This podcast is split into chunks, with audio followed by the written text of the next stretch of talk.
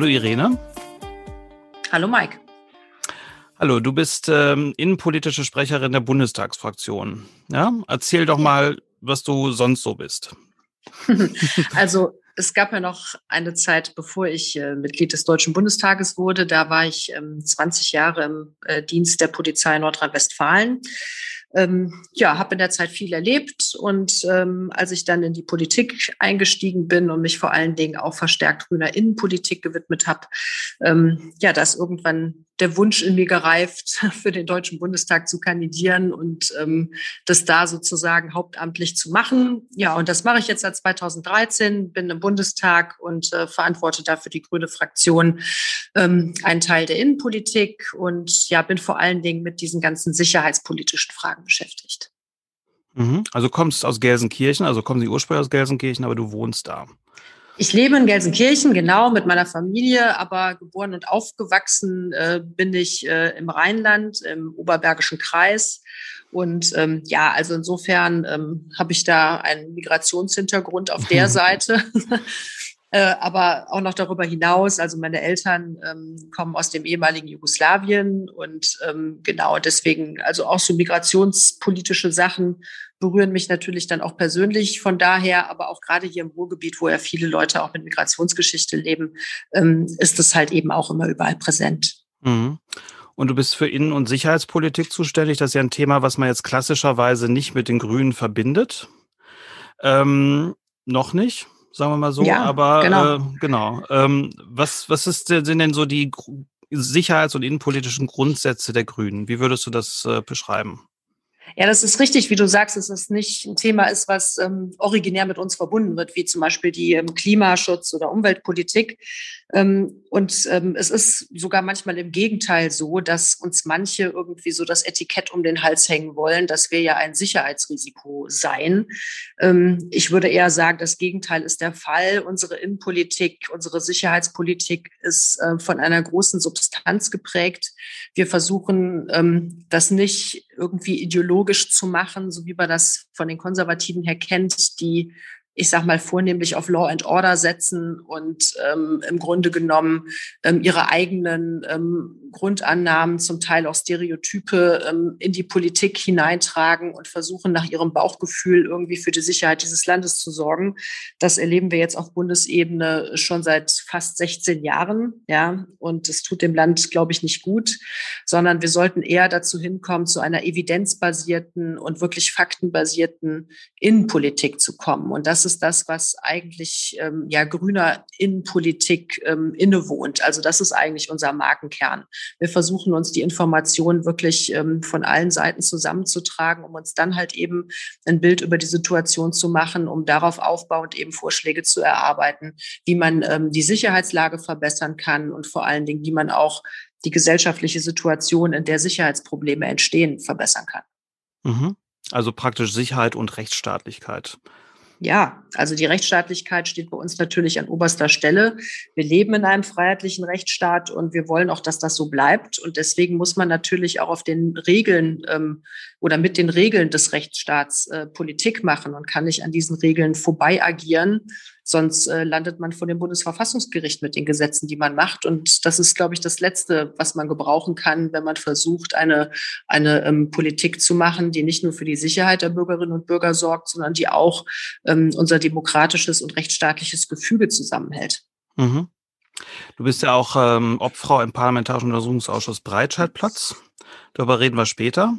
Mhm. Aber jetzt wollen wir erstmal über ein Thema reden, was man in der Woche, wir äh, nehmen jetzt am 16. Februar auf. Äh, das kann man in dieser Woche nicht ignorieren, das sollte man auch nicht ignorieren, nämlich das ist der erste Jahrestag von dem Anschlag äh, von Hanau. Also um, ja, genau. um Leute mal mitzunehmen, ähm, in der Nacht vom 19. zum 20. Februar letzten Jahres hat äh, der Hanauer Tobias Rathjen ähm, ähm, in, innerhalb von zwölf Minuten in einem Kiosk und in einer Bar neun Menschen ermordet. All die Mordopfer hat er ausgesucht, weil sie aufgrund ihres Äußeren, aufgrund ihrer Hautfarbe oder sonst anderer Merkmale aus seiner Sicht wie Ausländer wirkten oder als Ausländer identifiziert werden. Das war sein Grund, sie zu ermorden. Äh, später hat er noch seine äh, bettlägerige Mutter ermordet und dann sich selbst getötet. Und ähm, ähm, die Waffe, die er hatte, äh, hatte er legal muss man mhm. schon dazu sagen. Und ich hatte ja in dem Gespräch mit Shahina Gambia auch, aber auch darüber gesprochen, was das, was dieser Tag äh, mit Menschen macht, die äh, auch seine Opfer geworden wären, wenn sie an dem Tag da gewesen wären, also mit People of Color. Und dass das auch einen ziemlichen, ähm, ziemliche Narben hinterlassen hat. Also dass das äh, ein Ereignis gibt, wo man aufgrund seiner Hautfarbe ermordet worden ja. wäre. Und ähm, von daher ist das ein sehr denkwürdiger Tag und äh, ähm, auch für uns ein sehr denkwürdiger Tag. Wie hast du ähm, dieses Ereignis und diesen Tag erlebt? Also es war wirklich furchtbar, muss ich sagen. Es war in der äh, sitzungsfreien Woche. Ähm, ich war, ich weiß gar nicht mehr genau, womit ich da gerade beschäftigt war. Es war jedenfalls nichts, nichts Dienstliches. Ähm, ich hatte da private Dinge zu erledigen, als ich diese Nachricht bekam. Und ähm, mein erster Gedanke war nicht schon wieder. Ja, also das war so mein, mein allererster Gedanke, wo ich, weil Halle war auch noch nicht lange her. Ja, also der antisemitische Anschlag von Halle. Ähm, davor hatten wir den, den Mord an Walter Lübcke und dadurch, dass ich ähm, ja auch mich viel mit dem NSU-Komplex beschäftigt habe, ähm, ist es einfach ein Thema, an dem ich sowieso schon irgendwie immer dran bin, ja, wenn, wenn, wenn Rechtsextremisten, wenn Rechtsterroristen ähm, äh, schwere Straftaten begehen, ähm, Anschläge begehen, ähm, dann ist es einfach etwas, was mich sozusagen dauerhaft beschäftigt. Und als dann diese Nachricht von Hanau kam, ähm, da war wirklich mein erster Gedanke, ähm, also bitte nicht schon wieder und ähm, und wir müssen unbedingt herausfinden, was da los ist, ja. So und ähm, weil das sich wirklich einreihte in eben in diese schreckliche Serie von äh, von menschenverachtenden ähm, Anschlägen und ich habe dann natürlich gleich ähm, mit Leuten aus meinem Büro telefoniert. Ähm, es kamen dann auch schon die ersten Presseanfragen an. Also man wird ja nach solchen Ereignissen immer sofort um irgendeine Stellungnahme gebeten. Und ähm, das Erste, was ich halt eben gesagt habe, ist, wir müssen wirklich den, den Tatsachen auf den Grund gehen. Wir müssen genau herausfinden, was da passiert ist und vor allen Dingen bitte nicht schon wieder irgendeine Einzeltäterthese in den Vordergrund rücken. Das ist nämlich das, was typischerweise leider, muss man sagen, nach solchen schlimmen Ereignissen immer passiert. Ähm, man hat ziemlich schnell jemanden, ähm, dem man die Tat zuschreiben kann. So war es ja in dem Fall auch, so war es auch nach Halle oder so war es auch beim NSU, da hatte man das Trio und ähm, in Halle und Hanau hatte man halt eben diese beiden Attentäter und ähm, dann wird auch nicht weiter gesucht. Ja, also dann hat man so ein bisschen das Gefühl, als wenn die Sicherheitsbehörden dann gar nicht weiter schauen, ob es noch weitere Mittäter gibt, noch weitere Tatverdächtige gibt ähm, oder ob die Täter vielleicht eingebunden waren in ein äh, größeres Netzwerk, ähm, aus dem sie auch ihre Ideen gewonnen haben, ja, oder von dem sie auch Unterstützung erhalten haben, Netzwerke, in denen sie sich radikalisiert haben. Ähm, all das wird nach solchen Taten äh, leider ähm, sehr, sehr schnell ausgeblendet ähm, nach unserer Erfahrung. Und ähm, das ist sehr, sehr schwerwiegend, weil ähm, es ist inzwischen schon wie so ein geflügeltes Wort geworden, ja, der berühmte Einzeltäter, der aber niemals ein Einzeltäter sein sein kann, weil diese Täter immer eingebunden sind in eine Struktur. Das heißt nicht, dass sie die Leute persönlich kennen müssen, aber diese Täter sind immer eingebunden in eine Struktur, in der sie sich radikalisieren, aus der heraus sie Unterstützung beziehen. Und das ist etwas, was man unter keinen Umständen ignorieren darf. Ja, im ersten ähm, Entwurf vom BKA zum Abschlussbericht stand ja auch drin, dass er zwar rassistisch motiviert sein soll, aber dass der Täter äh, keiner äh, äh, rechtsextremen Ideologie gefolgt sei. Was, äh, wenn, wenn natürlich, der hat ja ein gewisses Sendungsbewusstsein, äh, was natürlich absurd ist, wenn, wenn man sich dann auch die ganzen Verschwörungsmythen und so weiter und so fort, die er dann verbreitet hat, ansieht. Ähm, Gibt es dann gerade beim Thema Rechtsextremismus bei den, bei den Behörden so ein Gefühl, also ähm, sobald da irgendein anderer Faktor, beispielsweise eine psychische Erkrankung dabei ist, schieben wir das eher in den Vordergrund, aber die Einflüsse, die aus rechtsextremen Netzwerken äh, in seine Richtung gegangen sind, ignorieren wir jetzt erstmal? Oder das nehmen wir nicht ist, so nach vorne? Ja, ja, ja, genau. Also das, ähm, das sieht natürlich erst einmal so aus, aber ich glaube, das Problem ist vielschichtiger. Ähm, gerade Sicherheitsbehörden äh, neigen ja dazu, oft aus guten Gründen, Taten, die passiert sind, in irgendeiner Art und Weise zu klassifizieren. Also sie müssen sie schon, um ähm, ja sie besser einordnen zu können. Ähm, ich sage es mal ganz oberflächlich in eine Schublade stecken. Ja, aber den, der Tätertypus, mit dem wir es heute zu tun haben, ähm, also der nicht klassisch wie so ein Neonazi daherkommt, also in einer Kameradschaft radikalisiert, ja, Springerstiefel tragend, äh, Glatze rasiert und so weiter. Ähm, also das ist, also die gibt es zwar immer noch, ja, aber das sind jetzt nicht vielleicht vornehmlich die, mit denen wir es ja hauptsächlich zu tun haben. Wir ähm, äh, reden heutzutage auch überwiegend davon, ähm, dass Menschen eben solchen Verschwörungsmythen, so wie du das eben auch schon angesprochen hast, anheimfallen. Da kann es natürlich auch so eine gewisse psychopathologische Disposition geben, ja, weil man fragt sich ja, irgendwie ja, können die Leute eigentlich nicht mehr ganz dicht sein, um es mal so auszudrücken, wenn sie solche Dinge glauben. Ja, ähm, also das heißt, das eine kann natürlich schon etwas mit dem anderen zu tun haben, dass man vielleicht eher geneigt ist, beschwinden, also bestimmten Verschwörungsmythen nachzuhängen, ähm, als das vielleicht andere Leute tun, die die Dinge vielleicht eher hinterfragen. Ähm, aber man muss sich ja auch diese Verschwörungsmythen mal genauer anschauen. Und dann sieht man eben auch, ähm, dass ähm, viele Verschwörungsmythen, Ideologien eben auch ganz, ähm, ja, ganz übliche ähm, rassistische, antisemitische Stereotype bedienen. Ja, also diese Erzählungen in diesen Verschwörungsideologien, die sind halt eben doch von einer starken ähm, rechtsextremistischen, rassistischen, antisemitischen Ausprägungen, so dass man sie schon als eine Ausformung auch des Rechtsextremismus begreifen kann. Aber für die Sicherheitsbehörden ist es trotzdem halt eben sehr, sehr schwer zu fassen. Und deswegen ähm, kann es halt eben passieren, dass dazu geneigt wird, ähm, ähm, Faktoren in den Vordergrund zu schieben, die vielleicht auf den ersten Blick etwas offensichtlicher sind, wie zum Beispiel diese, diese psychische ähm, Erkrankung des Attentäters.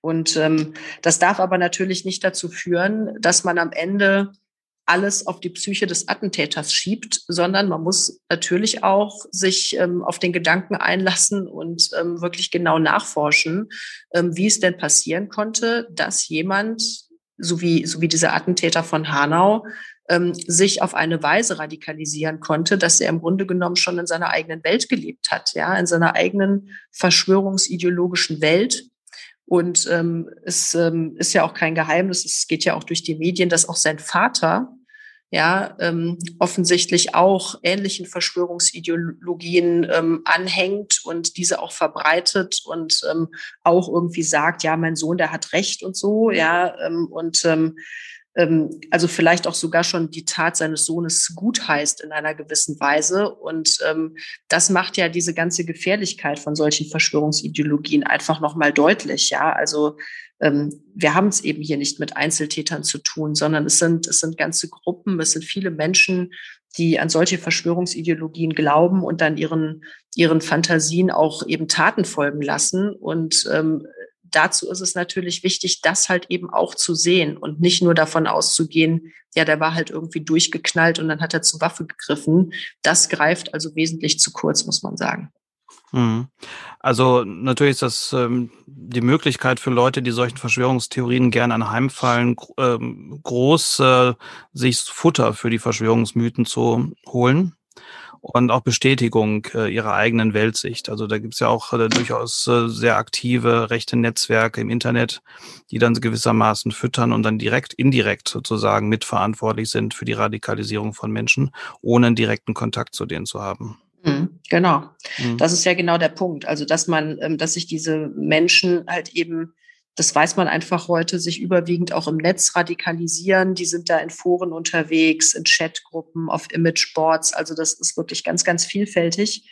Und ähm, da gibt es halt eben auch wenig Kontrolle, muss man sagen, ja. Und ähm, da kann sich so ziemlich jeder mit jedem irgendwie austauschen und auch der Inhalt des Austausches, ähm, also es wird ja nicht irgendwie überwacht oder so, ja. Und ähm, und das ist natürlich ähm, ein Problem, weil da einfach die Analysekompetenz unserer Sicherheitsbehörden nicht besonders hoch ist.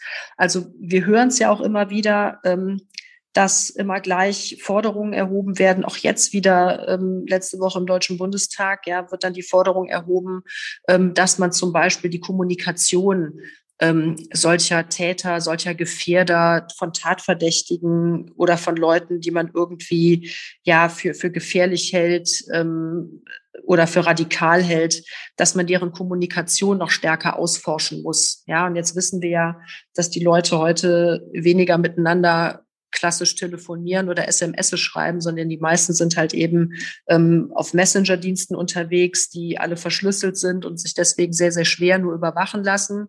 So, und da kommt dann der sogenannte Staatstrojaner zum Einsatz, ja, der dann aufs Gerät gespielt wird und dafür sorgen soll, dass Sicherheitsbehörden eben die Kommunikation ähm, auch über Messenger-Dienste überwachen können. Und ähm, wir als Grüne sagen da immer, erstens ist es verfassungsrechtlich hoch umstritten, dieses Instrument anzuwenden. Und zweitens, die meisten Chats, Imageboards, Foren etc., da wo sich diese Leute tummeln, da wo sie sich radikalisieren, da wo sie sich vernetzen, da wo sie sich Unterstützung suchen, die sind offen zugänglich. Da kann jeder rein. Ja, und es gibt Wissenschaftlerinnen zum Beispiel oder Leute aus der Zivilgesellschaft ähm, von, von, äh, von Initiativen, ähm, die da selber recherchieren, auch Journalisten recherchieren in diesen Foren, auf diesen Imageboards, in diesen Chatgruppen und, ähm, und finden dort eben auch diese radikalen Inhalte und finden dort auch Netzwerke aus Verschwörungsideologen.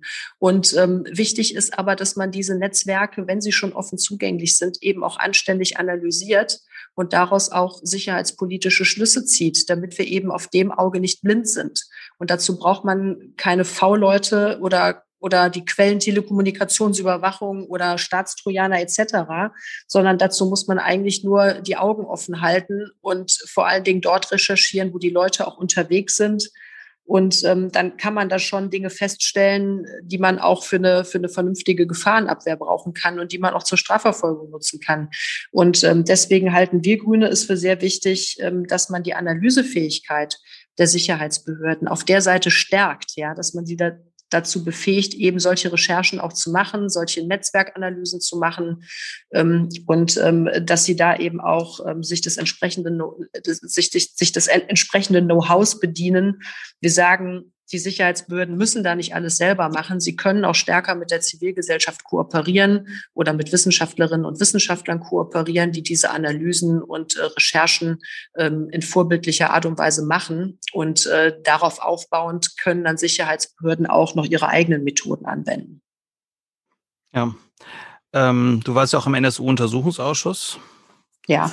Und äh, kennt sich also mit rechtsterroristischen Netzwerken, wie sie funktionieren, was dazu führt, eigentlich ganz gut aus. Also da hast du dich ja sehr lange mit beschäftigt.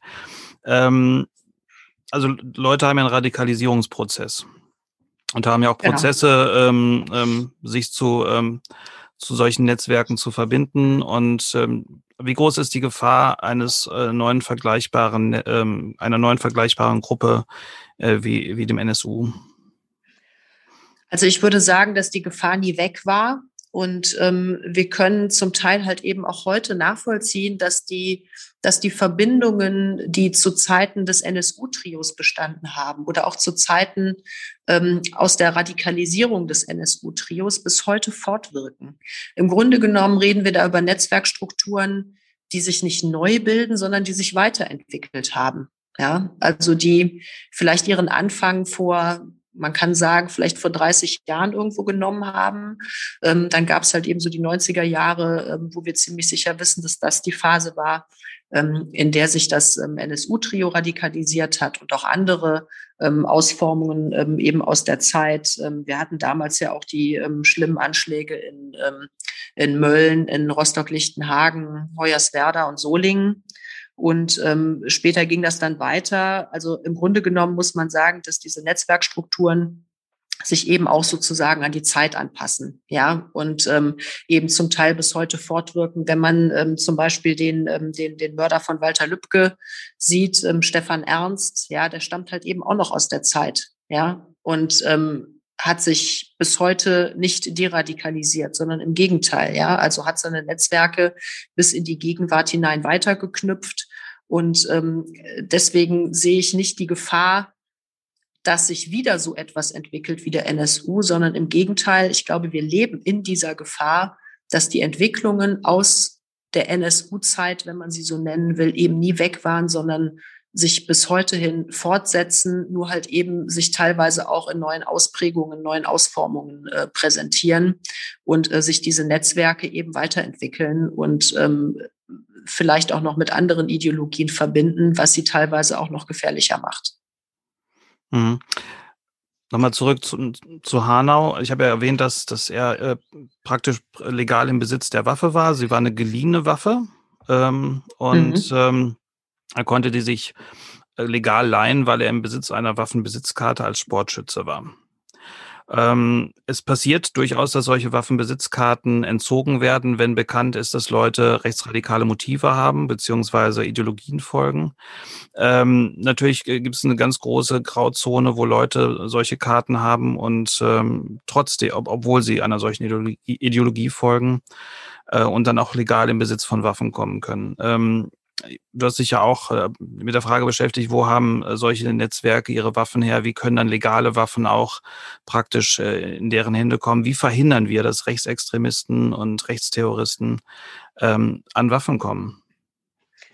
Ähm, ja, da, eigentlich wäre es ganz einfach. Ja, eigentlich müsste man ähm, unser Waffengesetz äh, so verschärfen, dass so etwas eben nicht mehr passiert. Ähm, ich habe immer gesagt, wir haben zwar eins der kompliziertesten Waffengesetze, aber vielleicht äh, nicht eins der ja, ja der sichersten. Insofern ähm, es ist da einiges passiert. Das will ich gar nicht verhehlen. Also inzwischen ähm, gibt es seitens der Waffenbehörde eine sogenannte Regelabfrage beim Verfassungsschutz, ähm, bevor eine waffenrechtliche Erlaubnis erteilt wird. Ja, das hat es lange Zeit nicht gegeben. Also, bev also bevor jemand dann tatsächlich eine Waffenbesitzkarte bekommt, ähm, gibt es eine Abfrage beim Verfassungsschutz, ob diese Person dort bekannt ist in einschlägiger Art und Weise. Und wenn das der Fall ist, dann bekommt sie keine waffenrechtliche Erlaubnis. Ähm, das Ganze hat natürlich einen Schwachpunkt, ja, wenn eben Leute eine Waffenbesitzkarte ähm, haben, die zwar bereits rechtsextreme, also rechtsextremistisch sind, ja, ähm, aber nicht beim Verfassungsschutz als solche bekannt sind, ja, dann greift das natürlich nicht. Und deswegen sagen wir, dass es ähm, Überprüfungen, ähm, ähm, also solcher Art halt eben auch in regelmäßigen Abständen braucht. Ja, also das darf kein einmaliger Vorgang bleiben, sondern man muss es halt eben regelmäßig checken, ähm, welche Leute da im Besitz ähm, von, von Legalwaffen sind. Das ist der eine Punkt. Der andere Punkt ist, wie geht man eigentlich damit um, wenn bekannte Rechtsextremisten Legalwaffenbesitzer sind? Was wird dann eigentlich unternommen, um diese Leute zu entwaffnen? Und das ist ein großes Problem, weil das geht ähm, deutlich zu langsam voran, muss man sagen. Ähm, jetzt wissen wir auch, dass die Waffenbehörden in aller Regel nicht besonders gut ähm, personell ausgestattet sind. Das heißt, ähm, das machen dort in der Regel eigentlich nur sehr wenige Leute. Und wenn das dann auch diejenigen sein sollen, die dann die Neonazis alle entwaffnen, dann kann das natürlich äh, Zeit in Anspruch nehmen. Deswegen fordern wir da einfach auch eine neue Strategie. Also es müssen Wege gefunden werden, die ähm, Waffenbehörden ähm, personell so auszustatten, dass sie halt eben in, der, in die Lage versetzt werden, ähm, da wirklich auch ja ihrer Arbeit nachzukommen und, ähm, und identifizierten Rechtsextremisten die Waffen abzunehmen. Ja, also nicht nur die waffenrechtliche Erlaubnis zu entziehen, sondern halt eben auch die Waffen, ähm, die sie auf Grundlage dieser Erlaubnis besitzen, auch abzunehmen. Ja, das ist keine einfache Aufgabe, aber sie muss selbstverständlich bewältigt werden, weil wir es nicht akzeptieren können, dass ähm, Waffen weiterhin ganz legal in den Händen von Extremisten sind. Ein weiterer Punkt ist, ähm, was wir nach Hanau insbesondere diskutiert haben, ist die Frage der psychischen Eignung von Waffenbesitzern. Es ist heute nach unserem Gesetz so, dass ähm, wenn jemand, der jünger ist als 25 Jahre, eine Waffenerlaubnis beantragt, ähm, dass ähm, er dann auch die psychische Eignung über ein entsprechendes Gutachten nachweisen muss. Wir reden da ja über die sogenannte medizinisch-psychologische Untersuchung. Die kennt man auch noch in anderen Zusammenhängen. Wenn man mal betrunken Auto gefahren ist und man will den Führerschein wieder haben, dann muss man auch so eine Untersuchung machen. Ähm, aber das ist eben mit dieser Altersgrenze zum Beispiel behaftet. Ja, und es ist aus meiner Sicht eben nicht nachvollziehbar, warum man sagt, okay, Leute, die jünger als 25 sind, ähm, die müssen ihre psychische Eignung nachweisen. Ähm, Leute, die älter sind, müssen das nicht. Ähm, das ist aus meiner Sicht nicht nachvollziehbar. Und auch ähm, wenn man die psychische Eignung einmal festgestellt hat, auch dann wäre es aus meiner Sicht den Waffenbesitzern zumutbar, diese psychische Eignung auch in regelmäßigen Abständen immer mal wieder erneut nachweisen zu müssen. Und ähm, ich glaube, da hätte man im Fall von Hanau, ähm, wäre es da schon längst ähm, zu einem Entzug der waffenrechtlichen Erlaubnis gekommen, ähm, wenn man ähm, über solche Untersuchungen hätte feststellen können, dass eben ähm, der, der, der spätere Attentäter psychisch in keinster Weise geeignet ist, äh, eine scharfe Waffe zu besitzen.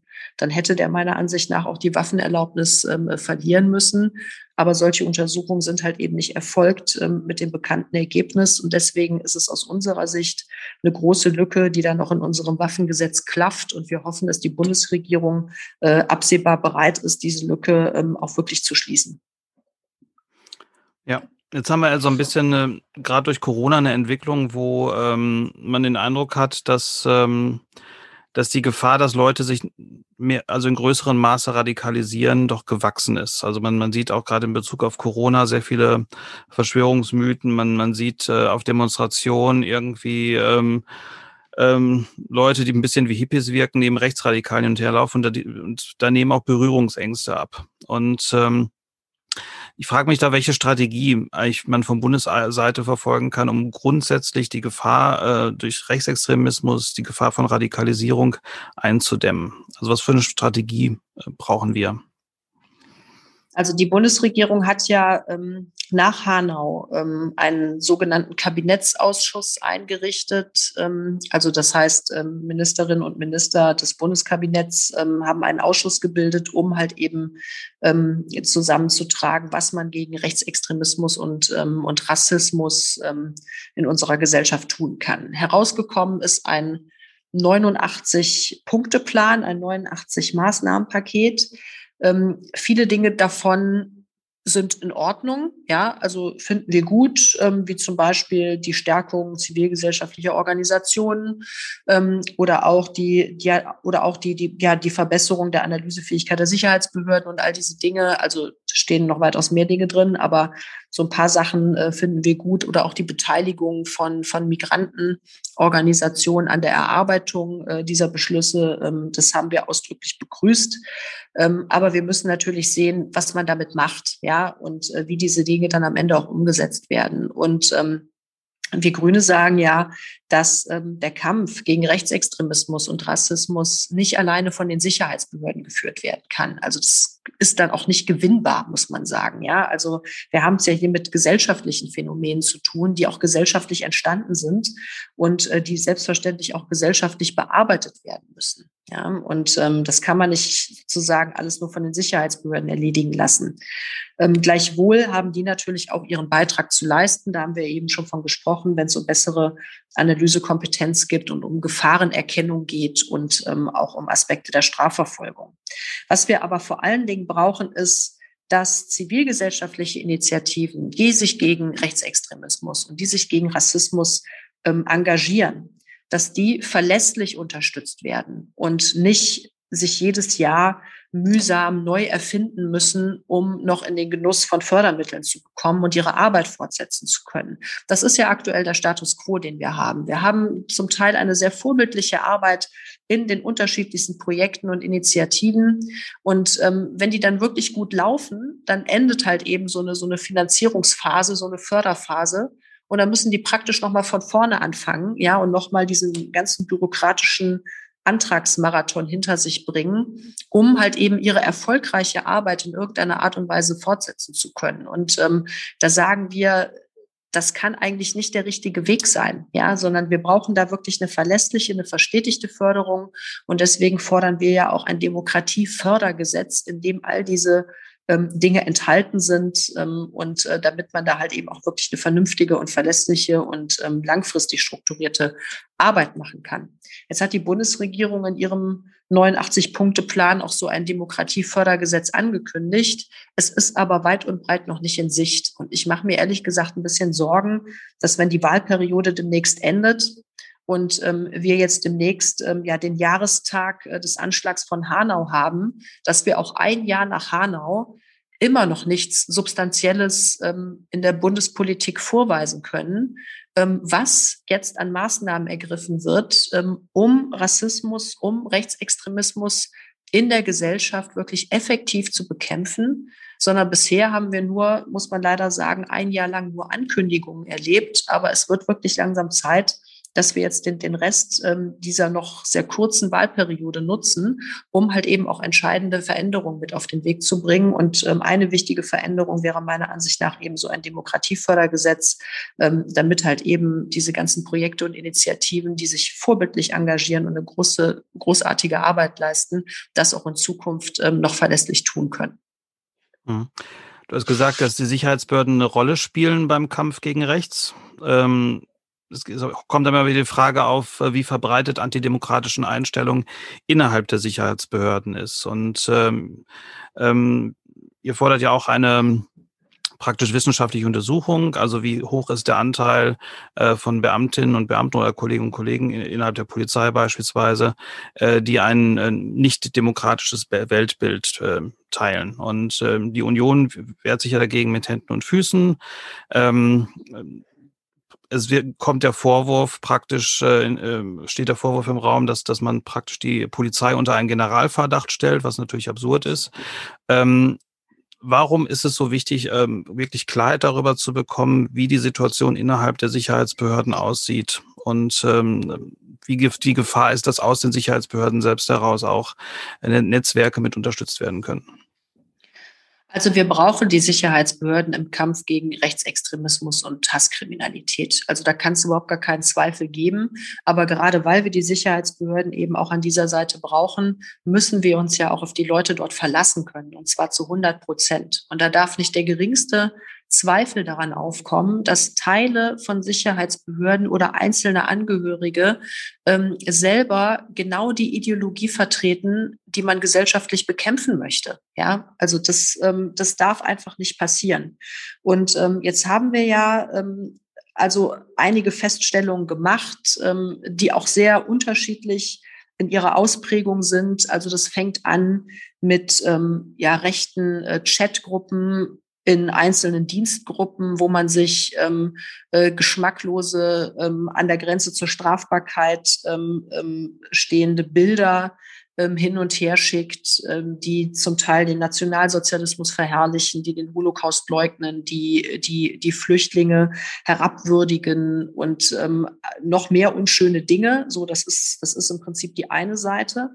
Dann haben wir auf der anderen Seite Feststellungen gemacht, ähm, was vor allen Dingen auch journalistischer Recherche äh, zu verdanken ist. Ähm, ich sage mal das Stichwort Hannibal-Netzwerk, ähm, wo ähm, es auch wieder um Chatgruppen geht, aber wo zum Beispiel Angehörige aus der Bundeswehr, ähm, von ähm, anderen Sicherheitsbehörden, von der Polizei, von, von Spezialkräften ähm, sich zusammengefunden haben, um sich auf einen bewaffneten Kampf vorzubereiten an einem herbei halluzinierten Tag X ja, an dem sozusagen auch sämtliche politische Gegner ähm, exekutiert werden sollen oder inhaftiert werden sollen. Und ähm, also der Tag, an dem sich sozusagen sämtliche ähm, rechtsextremistischen und rassistischen Fantasien äh, verwirklichen und der große staatliche Umsturz herbeigeführt werden soll. So, das ist die andere Ausprägung.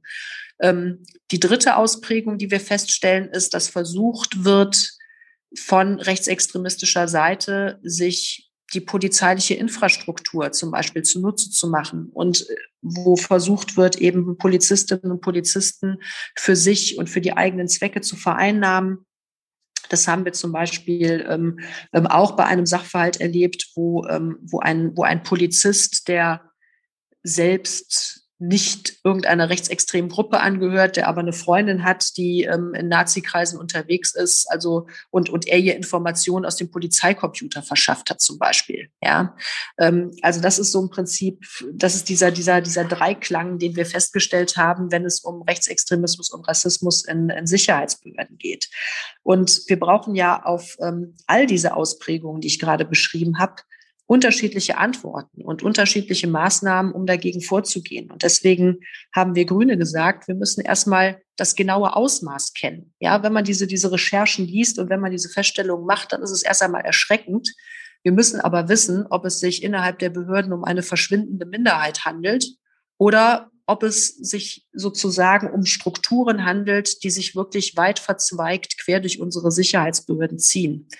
Und wir müssen wissen, ob es zum Beispiel ähm, Gruppen von, von Polizistinnen und Polizisten gibt ähm, oder Dienststellen gibt, die für diese Dinge anfälliger sind als andere. Wir müssen mehr über die Ursachen erfahren, ähm, wenn, wir, wenn wir Rechtsextremismus und Rassismus in Sicherheitsbehörden feststellen, um dann halt eben geeignete Maßnahmen entwickeln zu können, um dagegen vorzugehen. Denn wie ich eingangs sagte, wir brauchen die Sicherheitsbehörden im Kampf gegen rechts, ja, und ähm, deswegen darf es nicht den geringsten Zweifel an der Integrität der Mitarbeiterinnen und Mitarbeiter dort geben. Und deswegen wäre es aus unserer Sicht auch im hohen Interesse der Polizei und aller Polizeiangehörigen, solche Studien zu machen und solche Untersuchungen anzustellen, um es wirklich mal genauer herauszufinden. Denn das äh, stärkt am Ende halt eben all die Polizistinnen und Polizisten, die jeden Tag vorbildlich und mit beiden Beinen fest auf dem Boden des Grundgesetzes ihren Dienst versehen. Genau, die verdienen ja letztlich auch, dass äh, klargestellt ist, dass, äh, dass man keinen Zweifel daran haben kann, dass sie auf dem Boden des Grundgesetzes steht und dass man halt die Aufklärung schafft, Ganz ähm, genau. Wo die Probleme liegen, genau. Gut, wir machen jetzt mal einen etwas scharfen Cut und gehen dann zum zweiten Thema. Äh, und zwar ähm, auf dem Untersuchungsausschuss zum Breitscheidplatz-Anschlag. Äh, also äh, das Attentat auf dem Breitscheidplatz fand ja am 19. Dezember 2016 statt. Ähm, äh, der islamistische Terrorist Amis Amri hat ähm, einen Lkw-Fahrer ermordet, um in Besitz des LKWs zu bekommen und ist mit diesem LKW auf den Weihnachtsmarkt auf den Breitscheidplatz ähm, gefahren, hat dabei elf Menschen ermordet. Äh, 67 wurden zum Teil schwer verletzt. Das ist der gravierendste mhm. und schlimmste islamistische Anschlag auf deutschem Boden. Äh, du bist Obfrau im Untersuchungsausschuss, der sich damit beschäftigt hat. Was war die Aufgabe äh, dieses äh, Ausschusses? Also die Aufgabe des Untersuchungsausschusses ähm, war und ähm, ist es bis heute, ähm, das sogenannte Behördenhandeln zu untersuchen. So heißt das immer so ein bisschen in diesem ja, Parlamentssprech. Ähm, und zwar sollten wir halt eben herausfinden, welche Umstände eigentlich dazu geführt haben, dass ähm, Anis Amri diesen ähm, schrecklichen Anschlag begehen konnte und ob zum Beispiel Fehler bei Sicherheitsbehörden dafür verantwortlich sind, dass es so weit kommen konnte. Wir haben diesen Untersuchungsausschuss ähm, ähm, also folgendermaßen aufgezogen. Wir haben uns ähm, einen Untersuchungszeitraum gegeben, den haben wir selbst definiert und ähm, dann auch so beschlossen. Und zwar beginnt unser Untersuchungszeitraum ähm, bei ähm, der Einreise von Anis Amri in die Europäische Union und ähm, endet nicht mit dem Tod ähm, Anis Amris, ähm, so wie das ähm, die Union gerne gehabt hätte, dann hätten wir auch viele Sachen nicht herausgefunden, ähm, sondern endet mit, der, mit dem Einsetzungstag unseres Untersuchungsausschusses. Also reicht sozusagen noch weit über den, über den Tod des Attentäters hinaus. Und das ist auch sehr, sehr wichtig, weil ähm, wir ja nicht die ganze Tat kriminalistisch aufklären. Also wir machen da ja keine Polizeiarbeit. Ja, also wir wir ähm, äh, versuchen jetzt nicht herauszufinden, ähm, also wie Anis Amri sich zum Beispiel die Waffe beschaffen konnte oder ähm, wie er sozusagen, ähm, welche, welche Straftatbestände er da erfüllt hat und ob das alles irgendwie, ähm, also wie das alles polizeilich zu ermitteln ist, sondern wir wollen eben die Ermittlungen der Polizei so nachvollziehen können, um halt eben auch feststellen zu können, ähm, sind zum Beispiel alle Dinge beachtet worden, sind irgendwo Fehler gemacht worden, hat man bestimmte Aspekte nicht berücksichtigt, ausgeblendet und natürlich auch das politische Handeln um diesen ganzen Komplex herum ähm, ist uns sehr, sehr wichtig. Ähm, also da geht es auch darum, ähm, sind da vielleicht auch politische Entscheidungen getroffen worden, die wiederum die Arbeit der Sicherheitsbehörden ähm, ungünstig beeinflusst haben und all diese Fragen. Das sind diese Dinge, die wir im Untersuchungsausschuss klären. Und ähm, dazu gehört natürlich auch, das Aufklärungsgeschehen nach der Tat. Also was ist denn nach dem Anschlag passiert? Ähm, hat man da wirklich versucht, ähm, alles herauszufinden, was zu diesem Anschlag zu seiner Vorbereitung, zu seiner Planung gehört. Ähm, wie sieht's eigentlich mit, äh, mit Netzwerken aus, mit terroristischen Netzwerken? Also ganz ähnlich wie beim Rechtsextremismus. Ähm, war Amri eingebunden in ein solches dschihadistisches Netzwerk? Hatte er Mitwisser, Unterstützer, Helfer? bei seinem Attentat und, ähm, und was ist eigentlich unternommen worden, um das herauszufinden. Also und das aufzuklären, das ist im Grunde genommen die Aufgabe dieses Untersuchungsausschusses. Und jetzt nach drei Jahren sind wir praktisch fertig, also noch nicht inhaltlich fertig. Also wir könnten, glaube ich, noch eine ganze Weile so weitermachen, aber die Wahlperiode neigt sich dem Ende und deswegen müssen wir zu einem Abschluss kommen und ähm, deswegen arbeiten wir jetzt auch gerade an unserem Abschlussbericht. Ja, nochmal zur Ergänzung. Äh, Amri wurde vier Tage nach der äh, Tat in, ähm, von einer äh, Streife bei einer Routinekontrolle in Italien erschossen. Ja, also genau. das, das war der Zeitpunkt dann seines Todes. Ähm, was äh, habt ihr in diesem Untersuchungsausschuss äh, rausgefunden, was, ähm, was von Bedeutung ist, vor allem, äh, und was bleibt im Dunkeln? Also es ist ja immer die Frage bei diesen Untersuchungsausschüssen, äh, ähm, gibt es da Felder, die nicht beleuchtet sind, beziehungsweise wo der Untersuchungsausschuss ähm, nicht hinkommt? Also die wichtigste Erkenntnis ähm, ist, Anis Amri war kein Einzeltäter. Ja, also auch da hatten wir das Phänomen ganz ähnlich, wie wir das auch nach rechtsextremistischen Anschlägen haben, ähm, dass ähm, äh, dieser Anschlag auf dem Breitscheidplatz sehr schnell dem sogenannten Einzeltäter Anis Amri zugeschrieben wurde. Es wurde schnell behauptet, ähm, dass es sich um einen reinen Polizeifall gehandelt habe bei Amri. Also er war ja vorher als Gefährder bekannt, als islamistischer Gefährder und war im Visier unterschiedlichster Polizeibehörden des Landeskriminalamtes äh, Nordrhein-Westfalen, des Landeskriminalamtes Berlin, aber auch das Bundeskriminalamt äh, hatte äh, mit ihm zu tun. Und ähm, die Rolle der Nachrichtendienste zum Beispiel, die ist ähm, ganz am Anfang, kurz nach dem Anschlag, überhaupt nicht thematisiert worden, weil es immer hieß, Amri sei ein reiner Polizeifall gewesen. Die Nachrichtendienste hätten damit nichts zu tun. Also wir haben hier zwei Stichworte. Einzeltäter und reiner Polizeifall. Beide Stichworte haben sich während unserer Arbeit im Untersuchungsausschuss praktisch in Luft aufgelöst. Natürlich war Amri eingebunden in ein dschihadistisches Netzwerk. Und ähm, das können wir auch äh, sehr klar nachweisen. Er ähm, war eingebunden in die islamistische Szene in Deutschland. Er kannte Hinz und Kunz.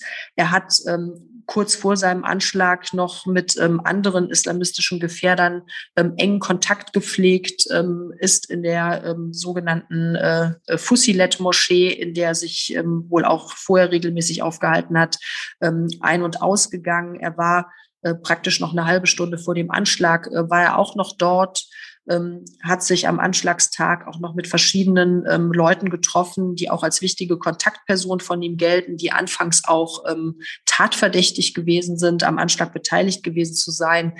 Ähm, also man kann also sicherlich vieles über Anis Amri behaupten, aber ganz sicher nicht, dass er vollständig alleine losgelöst im luftleeren Raum irgendwie gehandelt hat. Also diese Einzeltäter-These ist ein Märchen. Ähm, das zweite Märchen ist ähm, der reine Polizeifall. Ähm, schon kurz nach Beginn unseres Untersuchungsausschusses hat sich herausgestellt, dass zum Beispiel das Bundesamt für Verfassungsschutz, ja, also ein Nachrichtendienst und keine Polizei, sehr eng dran war an Anis Amri.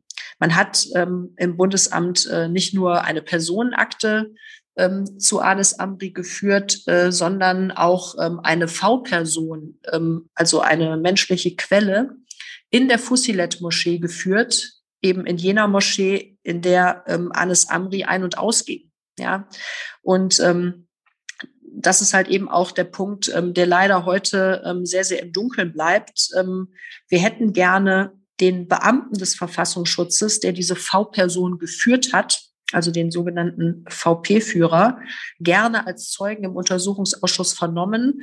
Das verweigert uns die Bundesregierung bis heute. Wir haben deswegen auch vor dem Bundesverfassungsgericht in Karlsruhe geklagt und ähm, haben leider nicht Recht bekommen. Also die Bundesregierung darf uns diesen wichtigen Zeugen ähm, leider verweigern. Aber das bedeutet natürlich auch, dass wir wahrscheinlich niemals erfahren werden, wie eng der Verfassungsschutz tatsächlich an Amri dran war, ob es vielleicht möglich gewesen wäre, diese V-Person in der Fossilet ähm, enger an ihn heranzuspielen, um noch mehr Informationen über ihn zu gewinnen. Also das ist zum Beispiel ein ganz wesentlicher Aspekt, ähm, der die Aufklärung enorm behindert, dass wir diesen Zeugen nicht vernehmen können. Und ähm, weil da einfach ähm, ein ganz wichtiges Detail in dieser Geschichte rund um den Anschlag unaufgeklärt bleibt. Und ähm, ja, ich meine, wir haben nichtsdestotrotz äh, viele Dinge aufarbeiten können, auch was die polizeiliche Bearbeitung des Falls betrifft. Ähm, also auch da ist man nach dem Anschlag ähm, eben sehr schnell auf dieser These stehen geblieben, dass es ähm, sich um einen Einzeltäter gehandelt haben muss und hat ähm, mögliche Netzwerkstrukturen eben nicht weiter aufgeklärt und hat sie eben weitgehend ausgeblendet, ähm, was sogar dazu geführt hat, dass manche Spuren am Tatort nicht richtig ausgewertet wurden.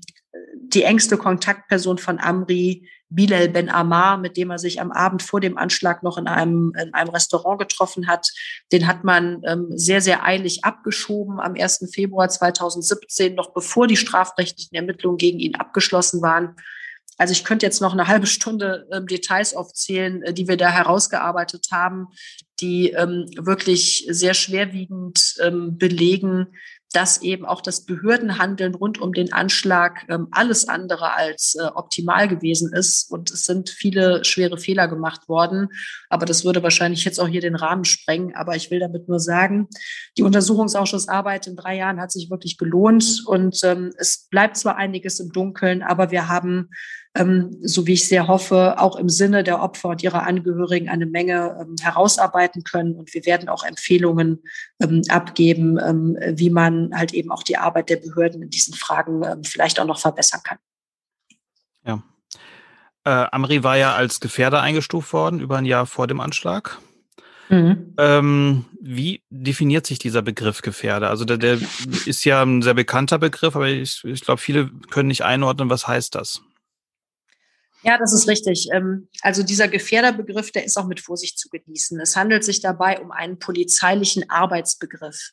Es gibt keine juristische Definition von Gefährder. Und nur weil jemand Gefährder ist, ist er noch, ist er, ist er, ist er noch, noch, ja, ja noch lange kein Straftäter. Also Gefährder sind Personen, die sich strafrechtlich noch nichts haben zu Schulden kommen lassen, ähm, von denen aber die Polizei glaubt, dass man ihnen schwere Straftaten äh, zu, zutrauen muss. Ja, also ein Gefährder ist nach der polizeilichen Definition eine Person, der man die Begehung von schwersten Straftaten, ähm, politisch motivierten Straftaten zutraut. So. Und ähm, was das für Erkenntnisse sind, warum Personen dann als sogenannte Gefährder eingestuft werden, also was das für Erkenntnisse sind, warum man ihnen ausgerechnet diesen Personen zutraut, in, in, in Zukunft ähm, schwerste Straftaten zu begehen. Ähm, das ist halt eben sehr, sehr unterschiedlich. Ja, und deswegen gibt es auch unter den Gefährdern, ja, ich will jetzt mal sagen, auch gewissermaßen noch Abstufungen. Ja, also es gibt Gefährder, die sicherlich ich sag mal, hot sind, ja, also die zu den Top-Gefährdern gehören, einfach weil man von ihnen weiß, dass sie eng in bestimmte extremistische Strukturen eingebunden sind, Gefährder ist übrigens jetzt kein islamistisches äh, Phänomen, sondern Gefährder gibt es in allen Bereichen der politisch motivierten Kriminalität, also auch im Rechtsextremismus. Also das heißt, wenn wir über Top-Gefährder reden, dann reden wir über Leute, von denen man ziemlich sicher weiß, dass es nur noch eine Frage der Zeit ist, bis die wirklich was machen, einfach weil da schon so viele Erkenntnisse vorliegen über Strukturen, über Unterstützer, über die Einbindung in eine Szene, ähm, ähm, dass man äh, diese Leute wirklich für brandgefährlich halten muss. Ähm, aber dann gibt es natürlich auch Abstufungen nach unten, ja, eben bei Leuten, wo man es nicht so genau weiß, ähm, Kontaktpersonen, wo schon vielleicht ähm, es Hinweise gibt, vage Hinweise gibt, ähm, ähm, dass sie bei schweren Straftaten mitmachen würden, aber vielleicht noch nicht an vorderster Front dann sind es trotzdem Gefährder nach der Definition und werden auch als solche geführt bei der Polizei, also entsprechend eingeordnet. Ähm, aber ähm, die sind dann vielleicht noch nicht so ganz ja, an dieser Gefährlichkeitsschwelle wie von diesen Top-Leuten, die ich eben beschrieben habe. Und deswegen ist es sehr, sehr schwierig, mit diesem Begriff umzugehen. Ich meine, die Leute, die Zeitung lesen, Fernsehen gucken, die hören immer, aha, oh, das war ein Gefährder, das muss ja ein ganz, ganz schlimmer Mensch äh, gewesen sein. Und, ähm, und da fragt man sich immer, warum sitzen die eigentlich nicht alle im Knast? Ja, ganz einfach, weil sie eben noch keine Straftat begangen haben. Ja, und man kann ja Leute nicht einsperren, nur weil man glaubt, sie könnten irgendwann mal was machen, aber das irgendwie nicht so richtig fassen oder beweisen kann. Ähm, dann wären wir in einem Unrechtsstaat, wenn das so wäre, ähm, sondern man muss den Leuten ähm, in einem Rechtsstaat die Dinge schon sehr, sehr klar nachweisen.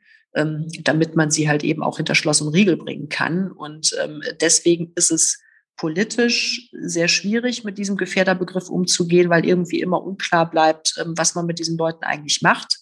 Ähm, und aber polizeilich kann dieser Begriff natürlich hilfreich sein, um auch wieder eine gewisse Kategorisierung vornehmen zu können und vor allen Dingen auch um priorisieren zu können, um welche Personen man sich eben besonders kümmern muss ähm, aus polizeilicher Sicht.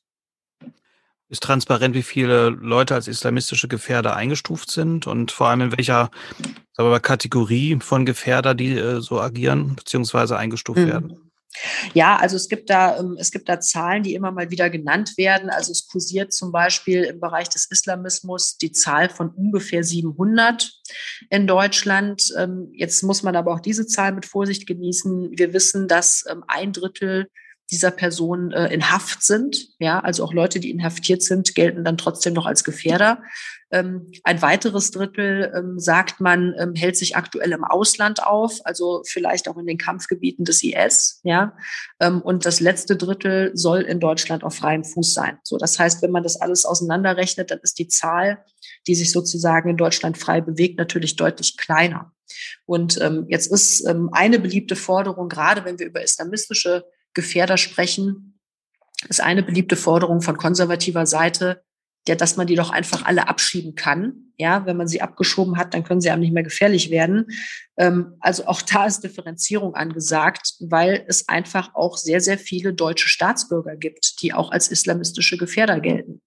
Ja, also Islamismus ist ja kein Phänomen, ähm, was irgendwie ähm, eins zu eins von außen ähm, in unser Land hineingetragen wurde, sondern ähm, wir reden da auch über sogenannte homegrown äh, Terrorists, ja, also Leute, die hier in Deutschland geboren und aufgewachsen sind und sich hier bei uns in unserer Gesellschaft radikalisiert haben, ja, und äh, die ganz selbstverständlich auch deutsche Staatsbürger sind und die kann man halt nicht abschieben.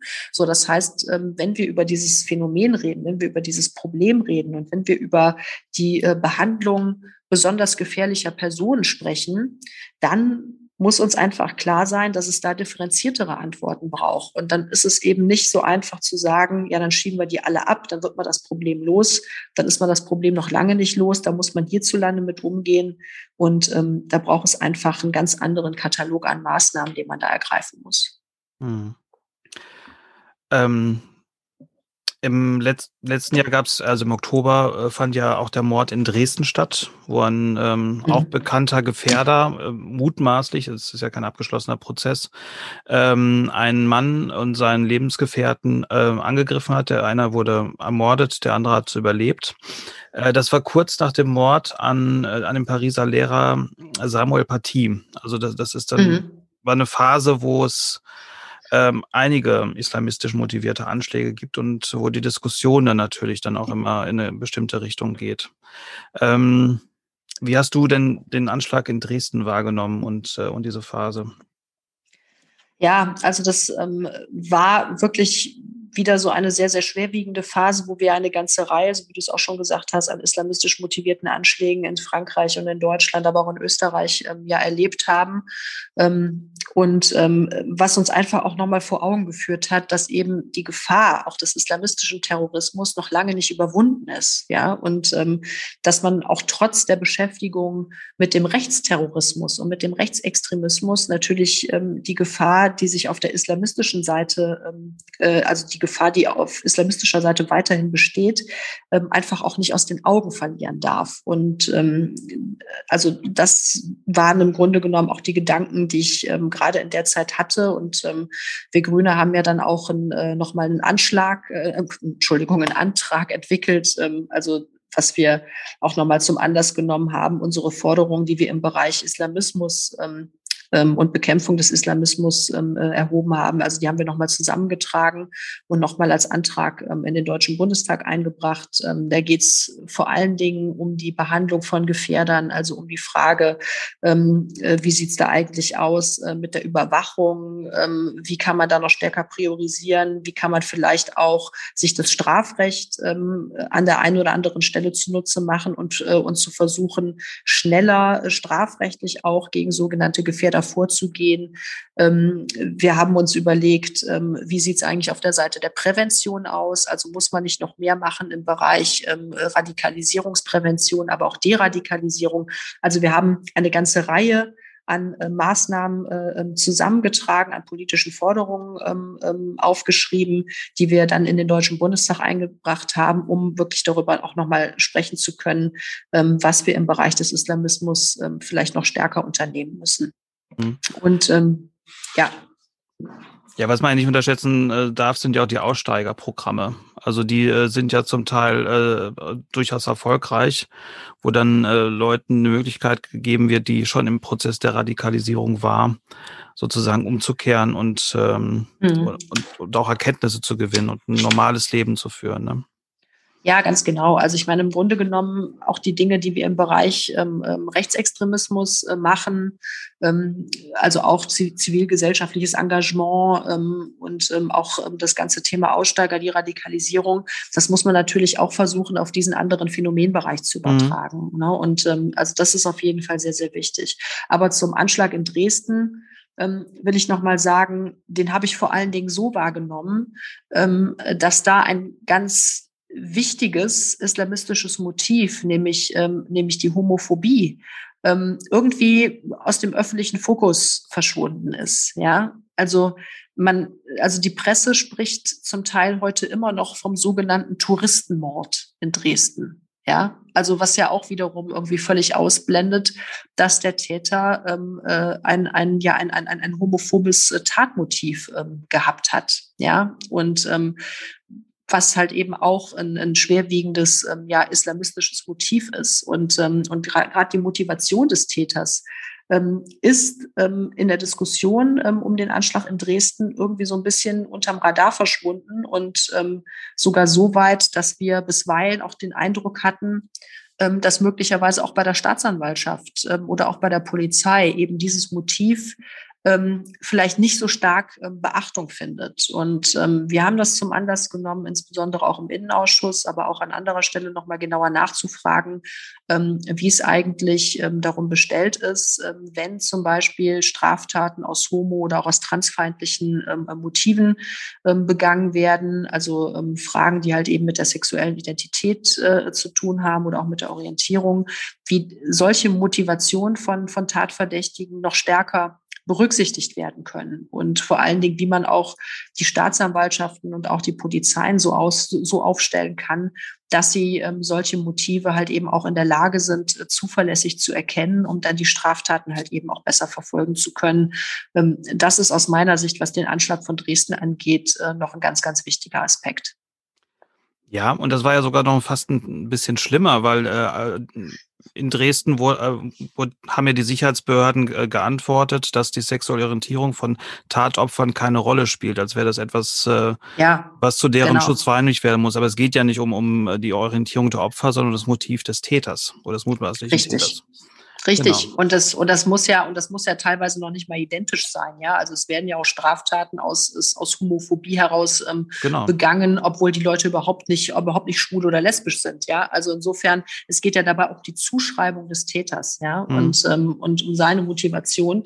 Und deswegen ähm, ist es natürlich von besonderer Wichtigkeit, das halt eben auch zu erkennen. Da gibt es übrigens ein positives Beispiel ähm, aus Berlin. Ja, also da gibt es seit 2012 ähm, ja auch so eine, ja so eine Spezialtruppe bei der Staatsanwaltschaft, ähm, die eben homo- und transfeindliche Kriminalität gesondert verfolgt. Ja, und äh, da ist auch die Nähe der, der Staatsanwältin äh, zu den Opfern viel, viel größer als in anderen Abteilungen. Und es kann halt eben da auch, ich meine, das kann man immer direkt bei der Staatsanwaltschaft Anzeige erstatten, aber so hat man pr praktisch besonders geschulte und auch ähm, im Thema ähm, drinsteckende Leute, ähm, die halt eben mit solchen Taten tagtäglich befasst sind, ähm, die hat man da halt eben als Ansprechpartner. Und ähm, das gewährleistet natürlich eine sehr, sehr spezifische Strafverfolgung, die aber wahrscheinlich auch dem Phänomen viel besser gerecht werden kann, als wenn man das quasi in dem Gros aller Motive aller Straftaten irgendwo aufgehen lässt ähm, und man dann darauf angewiesen ist, dass der einzelne Beamte dann wirklich ähm, in dem Moment der Tat, äh, ja, oder des Entdeckens der Tat, dass dem dann vollkommen klar ist, okay, es handelt sich hier um ein, äh, um ein homofeindliches Motiv und, ähm, und dann auch ähm, weiß, wie er da richtig ähm, ermitteln kann. Also ich glaube auch, dass solche Spezialisierungen ähm, da auch wesentlich besser sind, einfach weil die Beamtinnen und Beamte dann auch wesentlich besser geschult sind. Ähm, hat auch den Eindruck in Berlin, dass, ähm, dass dann häufiger auch Straftaten angezeigt werden, auch äh, gewalttätige Übergriffe, die dann vielleicht die Opfer an anderer Stelle einfach erduldet hätten. Und äh, das führt natürlich dann zu einem Anstieg in den Statistiken. Aber ist erstmal ganz gut für Leute, dass sie da eine Ansprechpartnerin unter genau, haben. Genau, ne? richtig. Ja. Mhm. Genau. Apropos Ansprechpartnerin, ich bedanke mich auf jeden Fall, dass du meine sein konntest. Ich gucke mal ein bisschen auf die Uhr. Du hast gleich den nächsten Termin. Mhm. Ähm, es hat mir sehr viel Freude gemacht. Waren natürlich zwei sehr harte Themen, aber ich fand es sehr spannend. Ja, es hat mir auch viel Freude gemacht und ähm, auch danke für die Gelegenheit, dass man das hier auch mal ein bisschen ausführlicher erzählen kann. Ich meine, wir kratzen an der Oberfläche, gerade auch, also auch in einem solchen Format. Also mhm. man könnte da noch viel ausführlicher drüber sprechen, aber ich hoffe, dass man mal so einen kleinen Eindruck gewinnen konnte über das, was wir hier so machen. Es gibt ja Podcasts, die auch sieben Stunden Episoden haben, aber ich glaube, das wäre etwas das glaube ich auch. okay. Aber ja. vielen Dank. Und Sehr gern. Vielleicht bis nächstes Mal dann. Ne? Bis zum nächsten Mal. Tschüss. Tschüss.